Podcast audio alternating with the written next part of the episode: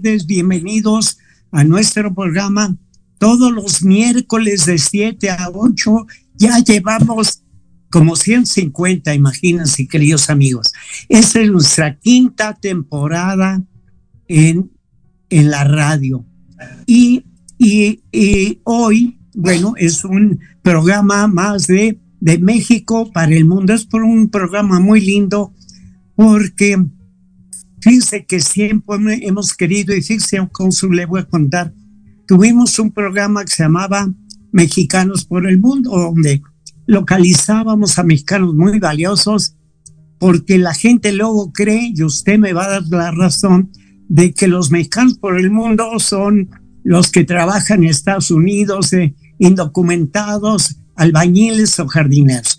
Y hay verdaderos valores, entre ellos tuve la oportunidad de entrevistar a diferentes cónsules. Pero bueno, vamos a, darle la bienvenida. Bueno, primero quiero mandar un saludo a mi socia y compañera Diana Marta Calleja, que siempre está con nosotros, pero como veréis, hoy no.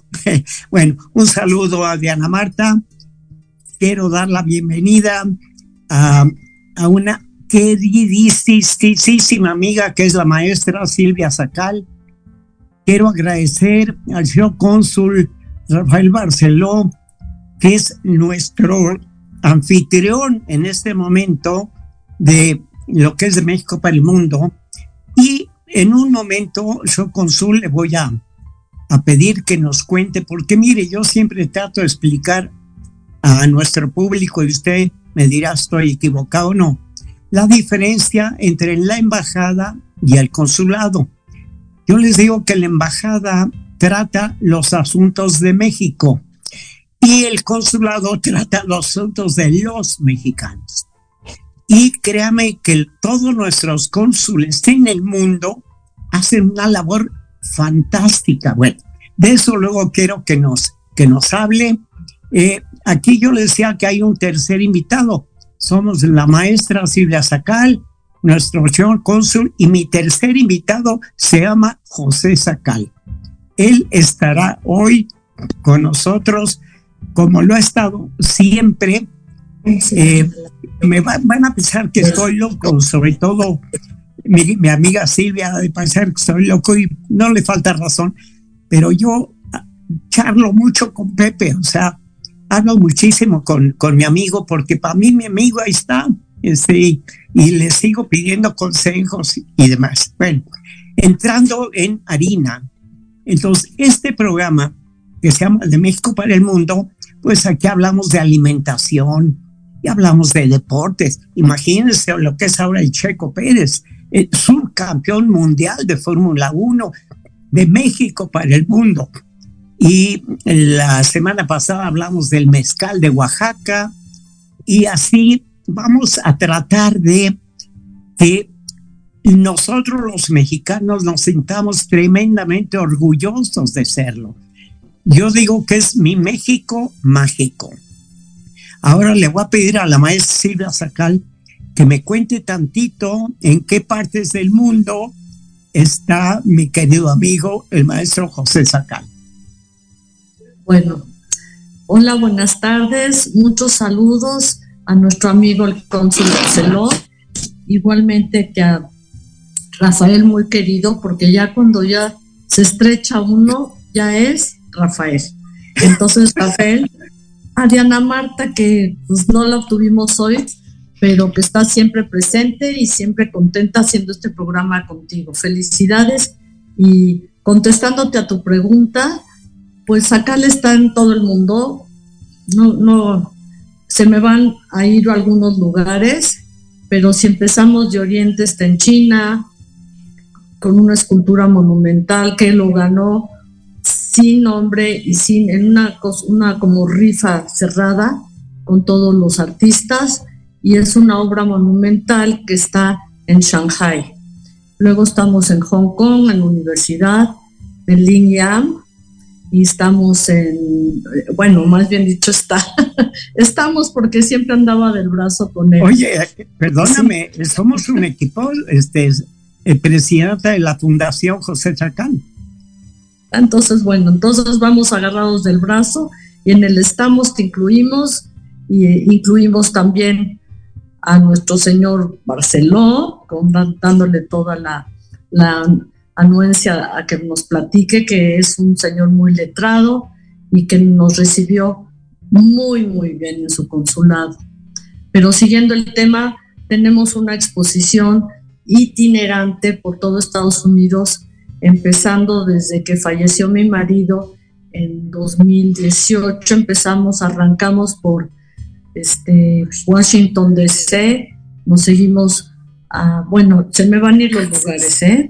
pero eh, nos han acogido dos gobernadores de Estados Unidos, han inaugurado la obra, ha estado en el Museo Clinton, es un lugar maravilloso, todos los lugares son maravillosos, no nos podemos ir por uno o por el otro, pero bueno, Sudamérica también, eh, Europa, bueno, estamos en todos lados, en, Corea, en el Museo de Corea, estamos este, y, por todos lados estamos, en muchos museos, en la calle, porque te acuerdas, Memo, que Sacal tenía un, un dicho muy, muy seguido por él que había que tropezarse con el arte y no guardarlo nada más en los museos. Si te es que había que llevar el museo a la gente en vez de la gente al museo. Así es, así es, y que se tropezara. En México tenemos varias esculturas en la ciudad, una en la fuente de petróleos, en un patio especial, estamos también en, en la Lotería Nacional, estamos en Avenida Juárez, frente al hemiciclo a Juárez. Entonces, y por Huizquilucan. Lo que más ha estado también han sido en universidades, porque también quiere, quería Misacá, lo quiere, como dices tú, que siga estando presente con los jóvenes, con los muchachos y que esté con, con esa identidad de abrazar a la gente con el arte. Pero mejor embajador que el arte, señor cónsul, ¿usted no cree, hablando de embajadores, que el arte es un gran embajador de México.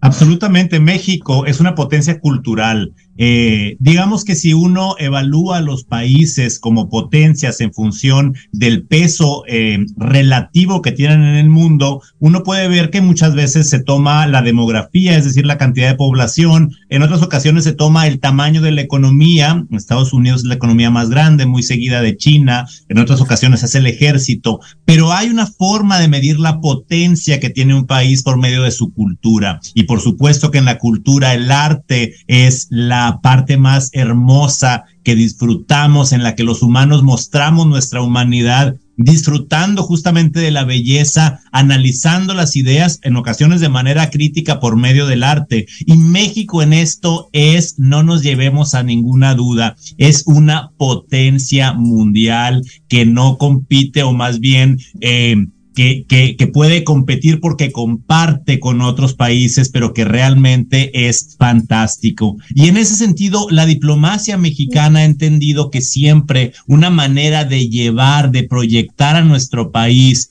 que suele tener una mala prensa por otros temas específicos de nuestra realidad, es por medio del arte y la cultura mexicana. Las y los artistas mexicanos han sido fabulosos y los grupos artísticos que ha dado nuestro país. Son tremendamente eh, llevadores de ese México que tanto amamos quienes somos mexicanos y mexicanas. Y tener en este caso la obra de José Sacal en Tucson es eso, es una embajada de la potencia cultural de nuestro país, de nuestra diversidad étnica, de la importancia de nuestras ideas y artísticas. Estamos felices en Tucson de tenerlos, lo tenemos en un espacio público de una organización dedicada exclusivamente a la escultura en Tucson, pero además también llegará, como lo decían ahora, al espacio de la Universidad de Arizona. La Universidad de Arizona tiene como su campus principal esta ciudad de Tucson, eh, inclusive cuando Arizona no era un estado, es una universidad muy antigua para la historia de este estado y muy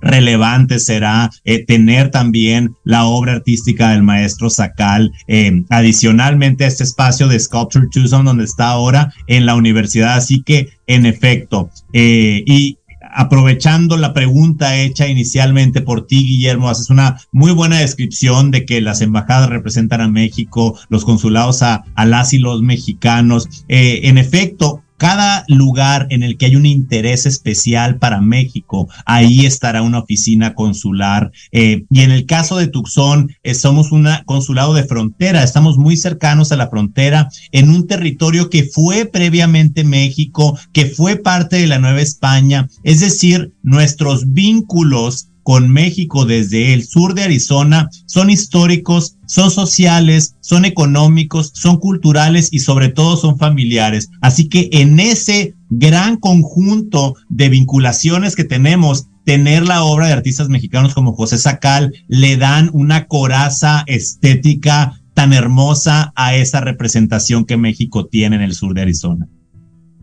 Oye, fíjate que quiero aprovechar Silvita, Rafael, yo ya también tengo Rafael, o sea, ya eres, amigo nuestro.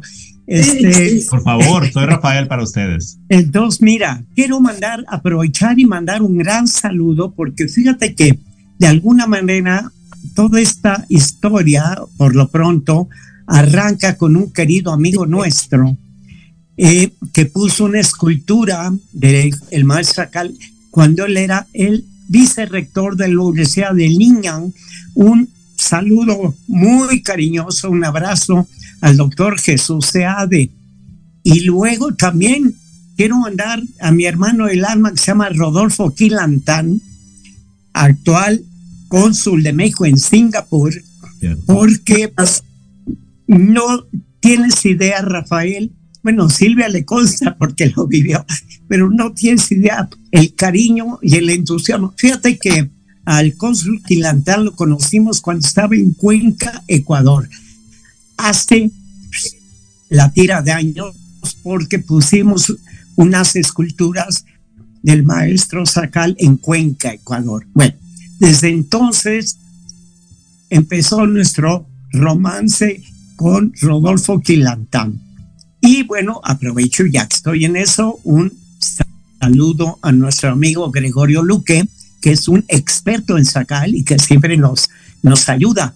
Y, y, fíjate, Rafael, que como decía la maestra Silvia Sacal, llevamos 11 exposiciones en los Estados Unidos.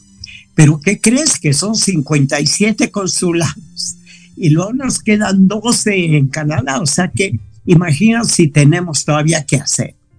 Eh, afortunadamente, eh, la presidenta de la fundación eh, es sumamente entusiasta y nos apoya en todas las locuras que queramos hacer a su equipo, cosa que yo le agradezco en la parte que a mí me toca, porque siempre me ha ayudado y siempre me ha apoyado porque a fin de cuentas lo que pretendemos es que Sacal siga vivo.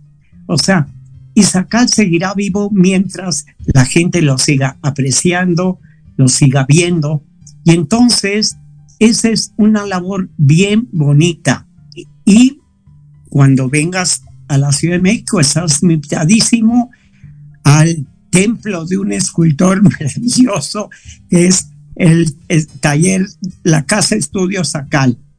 Entonces ahí te va a dar la bienvenida mi querísima amiga Silvia. Silvita, cuéntanos. ¿Qué era el taller? ¿Sí me escucha? Me escucha, ¿verdad? te oímos perfectamente. Y, bueno, eh, te digo que, que, la obra de, de Sacal anda por todos lados, eh, se ha eh, desarrollado de manera espectacular. Bueno, por el gran talento de este artista. Fíjate, Rafael, que hay cosas que quizá tú no sepas, pero al mes acá de repente íbamos al taller y estaba haciendo un pie. Me oye, Pepe, ¿qué haces? Pues fíjate que hora me dio para hacer pies. Íbamos a los dos días y había hecho 27 esculturas de pies.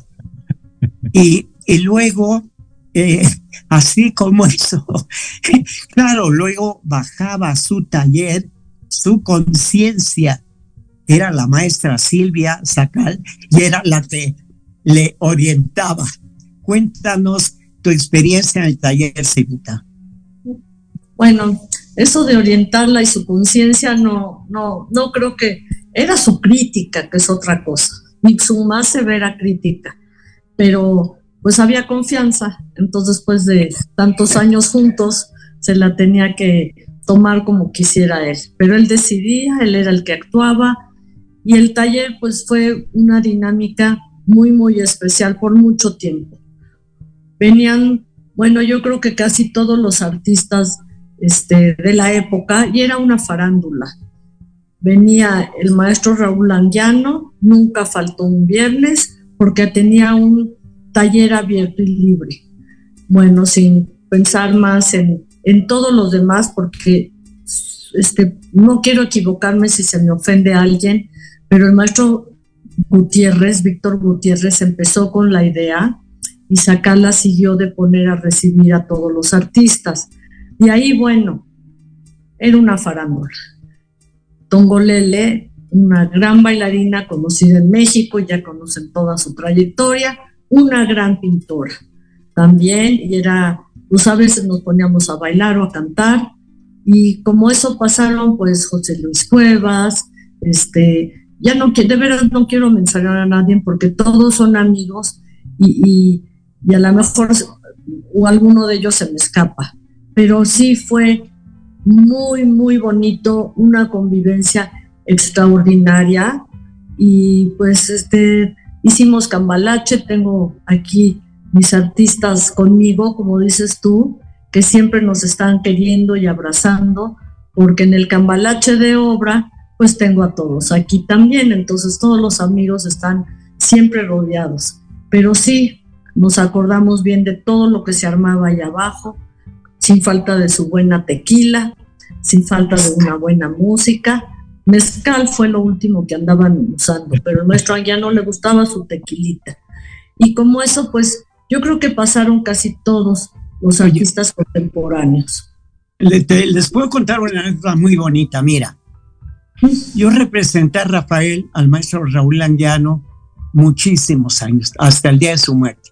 Él fue el que me hizo el regalo maravilloso de presentarme a José y Silvia Sacal, que para mí fue un regalo. Bueno, te voy a contar que un día Raúl no conducía, no manejaba un coche. Entonces yo iba por él a su casa eh, para llevarlo a taller. Y un día él vivía en la calle de eh, Roberto Sosa, en Coyoacán. Y a tres calles de él vivía el presidente Miguel de la Madrid, y llega un, un, un coche muy importante, dice, maestro, el señor presidente lo espera en su casa. Y dice Raúl, dígale usted al señor presidente que los viernes yo tengo un compromiso ineludible y que entonces me disculpe, pero que me tengo que marchar. y así como eso era el estilo del maestro Raúl Languiano era, era eh, fenomenal. Te digo que a mí me hizo el enorme regalo de presentarme él a José y Silvia Sacal. Y con Raúl tuvimos N número de anécdotas fantásticas. Eh, eh, también, sabes que él llegaba y hacía cerámica pero era un conversador fantástico. Y te voy a contar que la maestra Silvia Sacal tuvo el detalle de, grabarlo y conservar, porque mira, Raúl tenía una memoria impresionante. Eh, eh, tú imagínate, fue muy importante porque Raúl cuando yo lo conocí me llevaba 36 años, fíjate, era la diferencia de uno con otro y así hicimos toda la vida. Y yo siempre admiré la memoria de Raúl y yo le decía, fíjate Raúl, que yo solamente dos gentes conozco con una memoria tan prodigiosa, que es a ti y a Benito Juárez. Dice, ¿y por qué Benito Juárez? Le digo, es que yo vi un monumento que decía a la memoria de Benito Juárez. Quiere decir que la memoria de Benito Juárez ha de haber sido maravillosa. No, pero fíjate que estaba Raúl, José Luis Cuevas, Rina Laston, eh, Rina ayudante de Diego Rivera. Este, no, eh, y se hacía un ambiente tan agradable, se llamaba la pandilla y se hizo un ambiente muy, muy bonito y de gente con un grandísimo talento todos, pero con la hospitalidad de José y Silvia Sacal, porque ellos son los que abrían el taller y la verdad los abrían con gran generosidad porque, mira, yo te voy a decir que eh, la palabra maestro, y me estoy excediendo, porque el programa este es de ustedes, entonces la palabra maestro eh, se justifica cuando tú enseñas, cuando tú comunicas lo que sabes hacer. A muchísima gente le dicen maestro. Le digo, sí, pero usted que enseña. si usted no enseña algo, usted no es maestro, ¿ok? Y entonces, en el caso de, de el maestro Sacal, en su taller, a la gente le ponían un trozo de barro y lo ayudaban a que pudiera desarrollar alguna pieza. en el taller estaban los hornos. Eh, bueno, eh, la maestra Silvia Sacal ponía la botana y como dicen, el mezcal. ¿Ok? Entonces hacían unos ambientes realmente muy bonitos todos los viernes. Y, y entonces, pero nos falta, Rafael, cuéntanos porque la gente necesita saber cuál es la labor importantísima que realizan los cónsules de México en el mundo. Con muchísimo gusto, Guillermo y querida Silvia. Eh, primero, eh, permítanme compartir también eh, lo, bonito que se siente cuando uno participa en, la organización de una actividad como esta y empieza a ver en redes sociales de la gente que vive acá, que llevaron a sus hijos a ver la obra y, el comentario que hizo el hijo o la hija, etcétera. Y, eso creo que para mí eh, es uno de los momentos de mayor retribución personal eh, en las muy diversas labores que hace el consulado. Y ahorita les voy a intentar hacer un resumen muy breve para para no perder la atención de la audiencia. Pero una de estas actividades, y voy a empezar con ella, es justamente la promoción cultural, por lo que decíamos que México es una potencia cultural. Y dentro de la promoción cultural están, eh, por supuesto, la divulgación del arte y la cultura mexicanas. Eh, muy importante también decir que hay tres funciones básicas que realiza un consulado de México, particularmente en los Estados Unidos y digo particularmente en los Estados Unidos, porque el 98% de los mexicanos que viven fuera lo hacen en Estados Unidos. Nuestra diáspora es una diáspora eh, muy eh, cargada hacia otro país por razones históricas también, ¿verdad? Mucho de, esa, de esos habitantes eh, están yendo a un lugar que en otro momento también fue mexicano, pero bueno, que ahora tiene otra frontera política. Pero son tres labores principales. Una diríamos que es por la que es más conocido el consulado, que es la documentación. Cuando una persona requiere su pasaporte, su identificación consular, que aquí les va a permitir abrir una cuenta de banco, contratar un seguro, etcétera, eh, es una labor importantísima. Los poderes notariales que les permiten a las personas que tienen esta vida doble, hay que entender que muchas personas mexicanas son familias mixtas unos de ellos nacieron en un lado de la frontera, otros en otra, y tienen eh, inversiones de un lado, inversiones del otro, una propiedad, o heredan aquí o allá, etcétera. Eso implica que hay una una actividad legal y económica que cruza la frontera. La frontera está en medio, pero la familia es la importante. Entonces, tenemos este tema de la documentación consular Luego viene otro tema importantísimo, particularmente para Tucson, que se llama protección consular. Las personas migrantes, cuando llegan a un lugar, van a tener siempre una desventaja en relación con quienes ya estaban en ese lugar.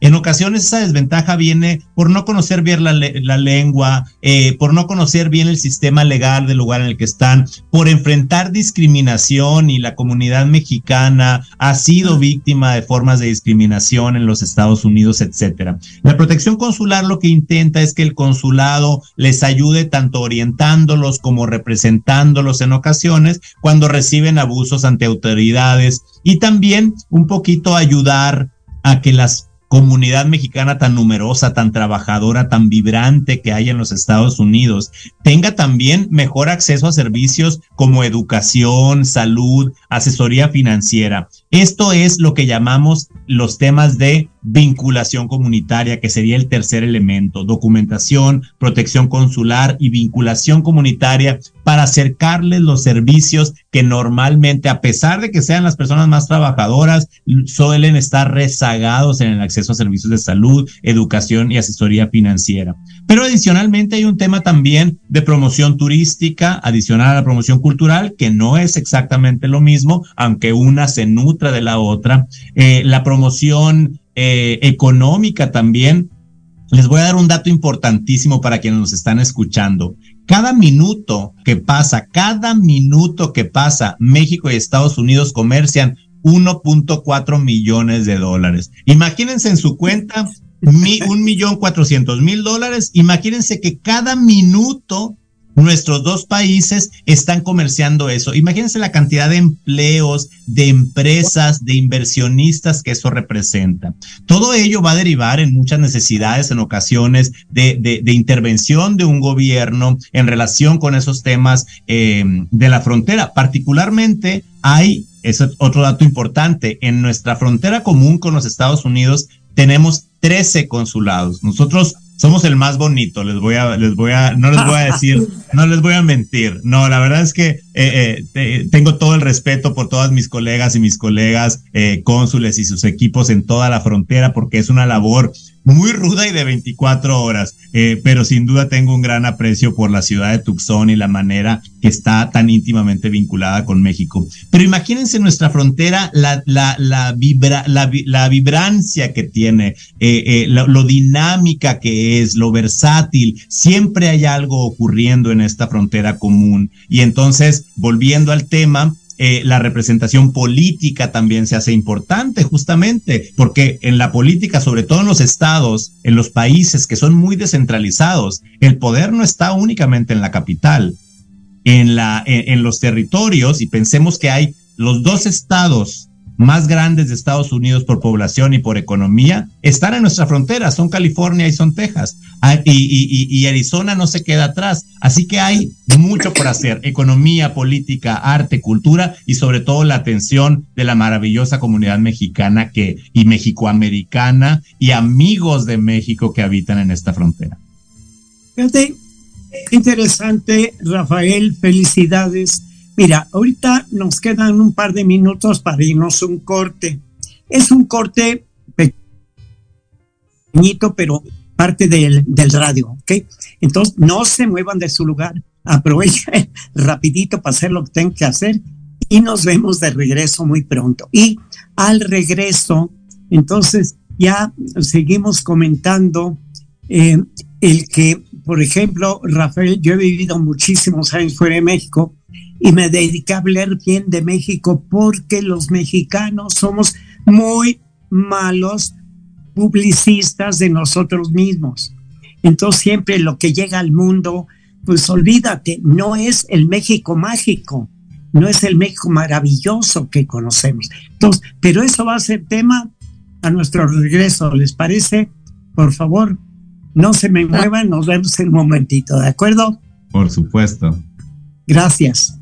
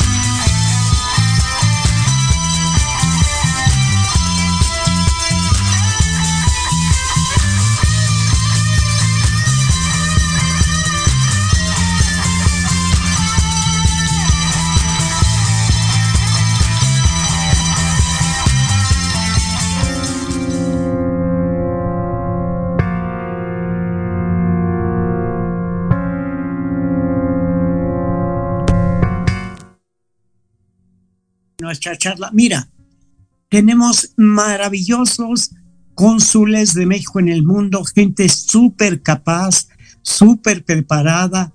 Eh, la carrera diplomática es una carrera. Si te fijas el currículum del querido licenciado Rafael Barceló Durazo es impresionante, ¿ok? Pero este, y así como eso, todos nuestros cónsules, porque yo creo que el trato humano de acercarse a la gente, tienes que tener un talento y un talante especial. No sé si me equivoque, Rafael. No, no, no te equivocas y Parte de los requisitos que se hacen para ingresar al servicio exterior es una serie de exámenes. Se nos examina sobre todo cultura general, historia de México, historia universal y varios idiomas, por supuesto, pero uno de los exámenes, a lo mejor esto no lo sabe mucha gente, es el psicológico. Y yo estoy convencido que si la gente sale cuerda, la rechazan, porque quien de manera cuerda pudiera aceptar tener como, como parte de su trayectoria y de su vida, estar siendo perpetuamente deslocalizado. Entonces yo creo que sí implica un nivel de locura saludable, diría yo. Y, lo cierto es que, eh, en efecto, tengo el, mayor respeto por las y los miembros del Servicio Exterior de Carrera que pues hemos decidido, por, sea por, por locura saludable o por cualquier otra razón, dedicarnos a esto. Pero nuestro país nos la pone muy fácil. Ahorita decíamos, Silvia, Guillermo, eh, de cómo se disfruta lo que se hace. Sí, la vida nos ha traído a representar a este país tan querido, ¿cómo no vamos a disfrutarlo? Si, si, si, si es un país que tiene tanto que ofrecer, si como bien lo, lo decía Guillermo antes, eh, no necesariamente los mexicanos sabemos publicitar las maravillas del país tan maravilloso que nos tocó vivir, a nosotros como diplomáticos nos toca por trabajo hacerlo así, representar a, este país, representar a las personas mexicanas, hacer lo que esté de nuestra parte y en nuestro poder para poder apoyarlas cuando están en el extranjero, porque como decíamos, cualquier persona fuera de su país tiene un grado de vulnerabilidad mayor que cuando estamos con el apoyo de nuestra propia familia, el apoyo de nuestra propia comunidad. Entonces, en ese sentido, sí, eh, nos, nos, nos toca una labor que se puede disfrutar muchísimo. Yo la disfruto muchísimo. Aparte, yo estoy ahora en Arizona y yo soy originario de Sonora, es decir, que por azares del destino volví al maravilloso desierto sonorense, porque el desierto sonorense es el desierto de Arizona. Eh, es la región geográfica, es la misma región histórica y cultural. Entonces, pues me tocó esta bendición. Entonces, ¿cómo quejarme de eso si pude volver a casa, pero al mismo tiempo a representar a mi país en esta zona fronteriza de los Estados Unidos y, que me pongan tan fácil hacerlo cuando se trabaja como trabajamos con Silvia, con, con Claire antes que ella, con esa generosidad en la que tantas personas mexicanas traen al exterior eh, lo, lo, mejor que tenemos. Es, es, es, no lo puedo calificar de otra manera más que una bendición que yo disfruto muchísimo en mi día a día. Oye, pero el trabajo del anfitrión es muy importante porque eh, sin la generosidad del anfitrión, por mucha buena voluntad que tengamos en la fundación, si no encontramos esa tierra fértil donde nos abren los brazos, ¿estarás de acuerdo, Silvita? En que nos abren los brazos. Ya llevamos, si quieren, luego les cuento las 11 consulados donde hemos estado, que nos han recibido con un cariño impresionante. Pero fíjate que yo realmente respeto y elogio mucho a la familia de los diplomáticos, porque la señora y los niños a veces no tienen la culpa y los cambian de país y los cambian de idioma y les quitan a los amiguitos y al colegio. O sea, que mis respetos desde aquí, un abrazo eh, con nuestra gratitud a la familia del señor cónsul que la pasa estupendamente, pero que luego la familia eh, se las ve, se las ve negras. Este, y, y, eh, mis respetos a la, a la familia. O sea que eso también es bien, bien importante. Ah, pero les quería pedir su opinión, a ver qué les parece, porque eh, Silvia sabe que yo entre lo muy metiche que soy, me meto en el tema del teatro musical. Entonces, eh, ¿qué sucede? Que se me metió en la cabeza, como yo tengo toda mi vida hablando bien de México, porque yo viví 25 años fuera de mi país, me dediqué a hablar bien de México. No sé qué que era fácil, pero me costaba, porque, por ejemplo, cuando el movimiento zapatista, yo como les explicaba en España, que Chiapas era un cachito chiquitito de México, que somos 130 millones y que somos más los buenos y que es un país fantástico. Bueno, me costaba, pero íbamos trabajando. ¿Qué creen? Que eh, me acordé porque, fíjate, Rafael, que lo que ahora se llaman indocumentados, eh, wetback, etcétera, hace años se llamaban braceros. Eran mexicanos que contrataban sus brazos para ir a las cosechas en Estados Unidos y era una labor súper valiosa. Bueno, estas personas, fíjense que cuando terminaba su jornal a las 5 de la tarde, se iban unas barracas donde vivían todos. Entonces ahí se reunían y se dedicaban a hablar de México. ¿Por qué? Porque uno era de Durango y el otro de Puebla y el otro de Zacatecas y el otro de Tamaulipas. Y la charla siempre iba en relación a qué recordaban de México. Entonces, fíjate que se nos ocurrió hacer un obra de teatro, de teatro que se va a llamar Qué lejos estoy del suelo donde nací, donde recreamos esa barraca pero con unas grandes pantallas. Cuando le toca a Puebla, pues hablará del mole poblano y de las chalupas y de algún bailable poblano o, o música, bueno. Y lo mismo en cada estado de la República. Entonces, de esa manera tratamos de hablar bien de México, pero ¿sabes dónde, Rafael? En los Estados Unidos. Porque la idea es que esta obra se estrene en el Million Dollars de Los Ángeles. Como ven, no me falta ambición. Dicen que hay que soñar, pero hay que soñar despierto. Y ten cuidado con lo que sueñas porque luego hasta puedes verlo realizado.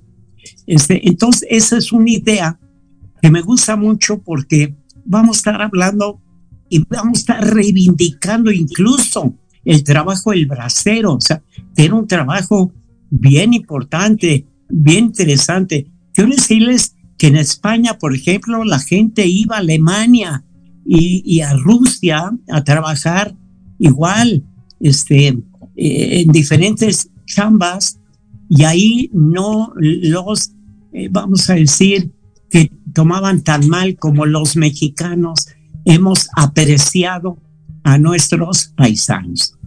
Eh, piensen por un momento que en México después del petróleo, las, el dinero que mandan mis paisanos es importantísimo. Entonces, todo esto hace que cada día apreciemos más a ese mexicano que anda por el mundo y que apreciamos lo que México puede, puede, fíjense, los quiero invitar al programa el próximo miércoles porque vamos a hablar de chocolate. O sea que este otro producto de México para el mundo. Y de una vez les digo, Silvita Chula, que si algo se les ocurre para este programa, son bienvenidas todas las opiniones, Rafael, este, de todo. Y mira, a cada cónsul le consta Silvia, cada cónsul que es nuestro anfitrión, casi le torcemos el brazo para que nos oriente cuál es el siguiente destino. Entonces, de una vez, ve pensando, Rafael, a ver a dónde nos vamos después de Tucson, ¿ok? No lo, amenaces tan rápido al pobre. ah, no, no, mira. Me lo vas a oye, me vas a espantar a todos. Encantado, no, no, encantado de, por supuesto, porque yo sé que la ciudad que, que reciba la itinerancia de la obra del maestro Sacal, pues va a ser eh, muy, muy bendecida por, por ello. Eh, y, bueno, Guillermo, felicitarte por el proyecto. En efecto, creo que es algo que nos pasa a todas las personas que migramos de un lugar a otro, es que nos integramos en la sociedad que nos recibe y al mismo tiempo nuestra mente está siempre recordando eh, las memorias que construimos fabulosas de nuestro país de origen, de nuestro estado de origen, de nuestra ciudad. Tú mencionaste de inmediato la comida, eh, creo que el, el, amor entra por la boca y eso es muy cierto, pero siempre estamos añorando eh, esa maravilla que es la comida mexicana también. Y justamente cuando hablábamos de las contribuciones que hacen las personas migrantes a nuestro país es una gran contribución, porque al momento de enviar recursos para su familia, están ingresando divisas a nuestro país que permiten eh, el, eh, que aumente el consumo, que aumente el desarrollo también dentro de nuestro propio país. Pero además pensemos en las contribuciones en el país que lo recibe. El país que lo recibe no únicamente se beneficia y mucho de la labor productiva de estas personas migrantes. Se beneficia de sus saberes, se beneficia de sus haceres y se beneficia de lo que pueden transmitir de su cultura. Si tú ahora vas a los Estados Unidos, en cualquier lugar en el que haya una comunidad migrante mexicana importante, la calidad de la comida estadounidense se va al cielo. ¿Sí? E inclusive cuando tú vayas a un diner, que el diner es el restaurante típicamente estadounidense, ya no vas a encontrar diners en el que lo único que veas es una hamburguesa y un huevo frito. Vas a encontrar huevos rancheros, así en español, ¿sí? chilaquiles, enchiladas. ¿Por qué? Porque las personas que emigraron llevaron con ellos una cosa espectacular que es nuestra cocina. Y cómo, cómo no van los países que recibieron, las ciudades que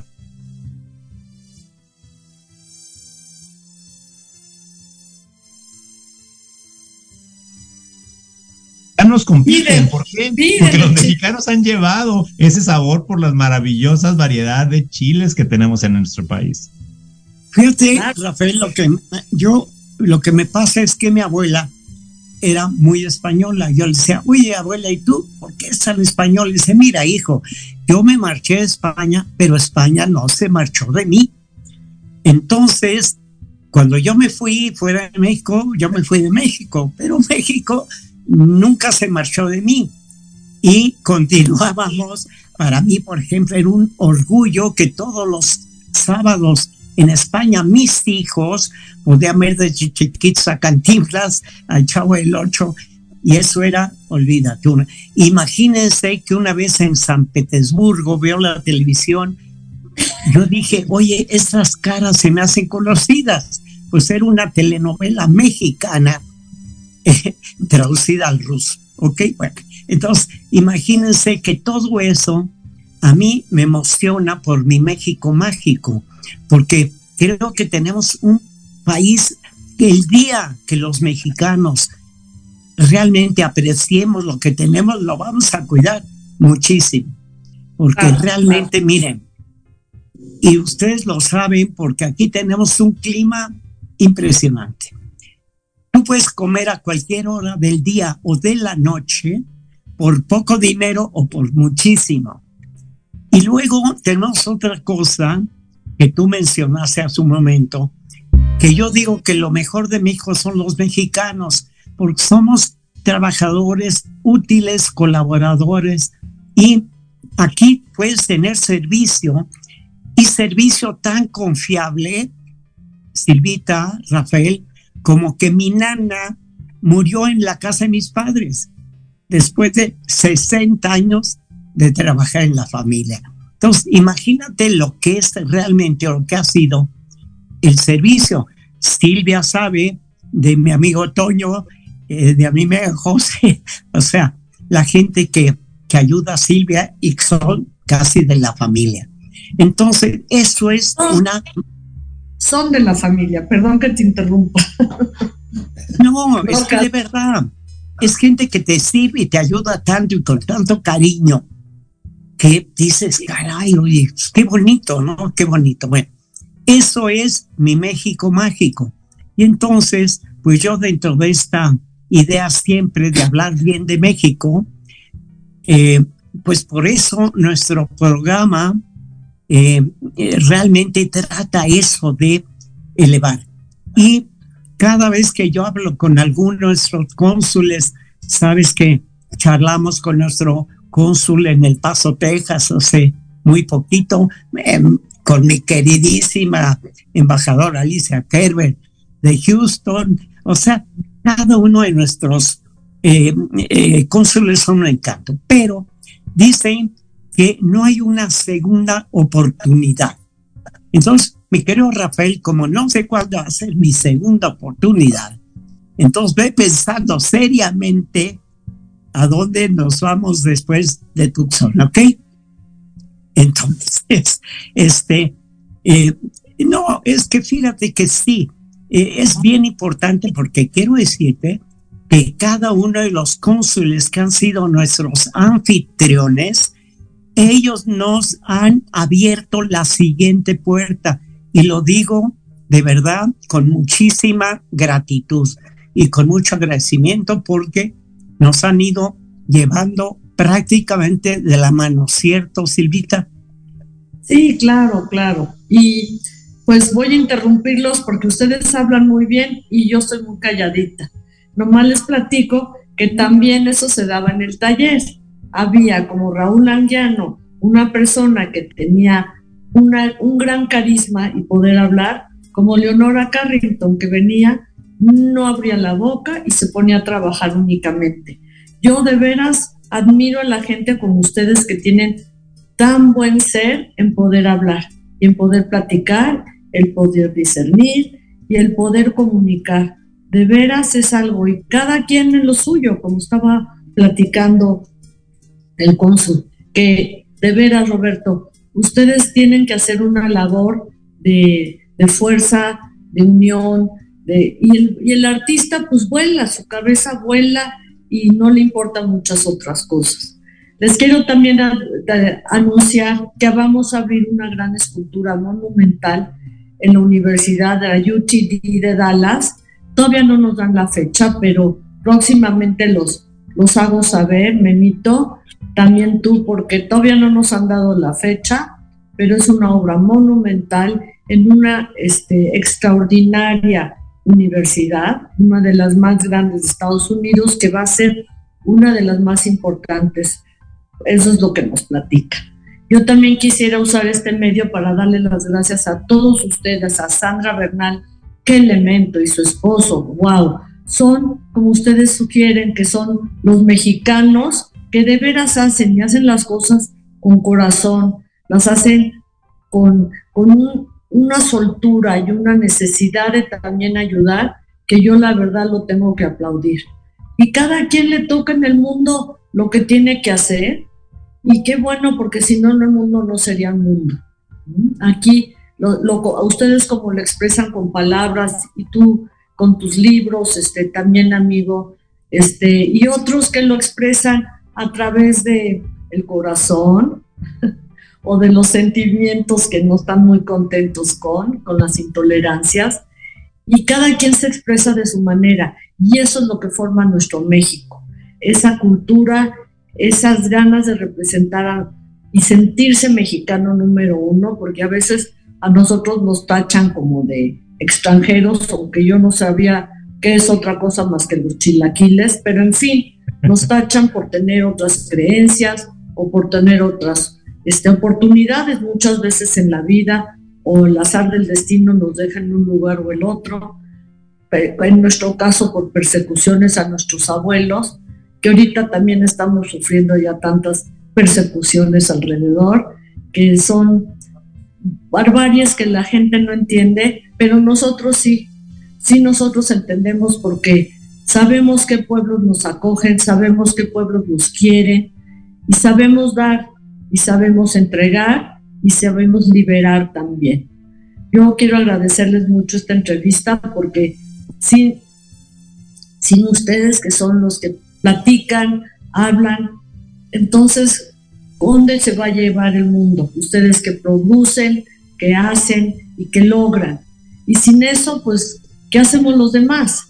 Son, una, son como un mecanismo de un reloj, tantos engranes y tantos movimientos que tiene y todo, es lo que hace que nosotros seamos grandes, fuertes y que nos apoyemos. Y con eso, de veras quiero decirles lo tanto que aprecio su amistad número uno, porque es lo más importante para mí en mi corazón, en la apertura que le dan a mi sacal de seguir viviendo, Memito, te lo agradezco mucho, y de veras a darle gracias a todos los que nos han ayudado en este camino. De veras vuelvo a mencionar a Sandra Bernal, vuelvo a, mencionar a todos ustedes que, nos han ayudado tanto y no te sientas tan forzado de otro, de otro consulado, mi amigo. ¿eh? Las cosas se abren, las cosas vienen y así es la cosa. Pero, pero sí, muy agradecido de tenernos y de esperar que esto siga caminando. Así, será, y no, lo haré por sentirme forzado, lo haré en realidad con muchísimo gusto, eh, porque creo que será, eh, me lo agradecerá mucho mi colega que, que, sea quien nos reciba posteriormente. Un abrazo y gracias por este espacio, Guillermo y Silvia. Siempre Muchísimas gracias. Será un gusto volverlos a ver. Claro que sí, muchas gracias. Estamos ya a un minuto de marcharnos. Eh, quiero decirte, Rafael, ahora que no me hay Silvia, que una de las personas más inteligentes que yo conozco se llama Silvia Sacal. Ah, bueno. Y, si no fuera así, ella no sería mi consejera. Y yo no hago nada si no es con su opinión. O sea que muchas gracias. Buenas noches. Buenas noches a nuestro público que nos hizo el favor de, vernos y escucharnos. Eh, y los invitamos el próximo miércoles a un programa más de lo que de México para el mundo. Bravo, Memito. ¿eh? Muchas gracias. Muchas gracias también por la invitación, Rodolfo. Mucho gusto de verte y de veras con todo, con Rafael, perdón, y con mucho gusto y con mucho corazón les mando un abrazo sincero, un abrazo cargado de cariño, cargado de amor y les mando muchos besos. Gracias, Memito, por tu oportunidad que nos das y, este, nos andamos viendo, ¿no? Todos, ya quedamos en enero. ¿eh? Rafael, muchísimas gracias por tu presencia. Muchas gracias por estar con nosotros. Un, abrazo, muy fuerte a ambos. gracias.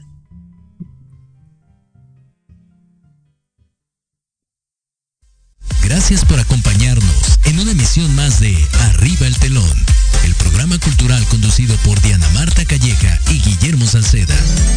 Te esperamos la próxima semana.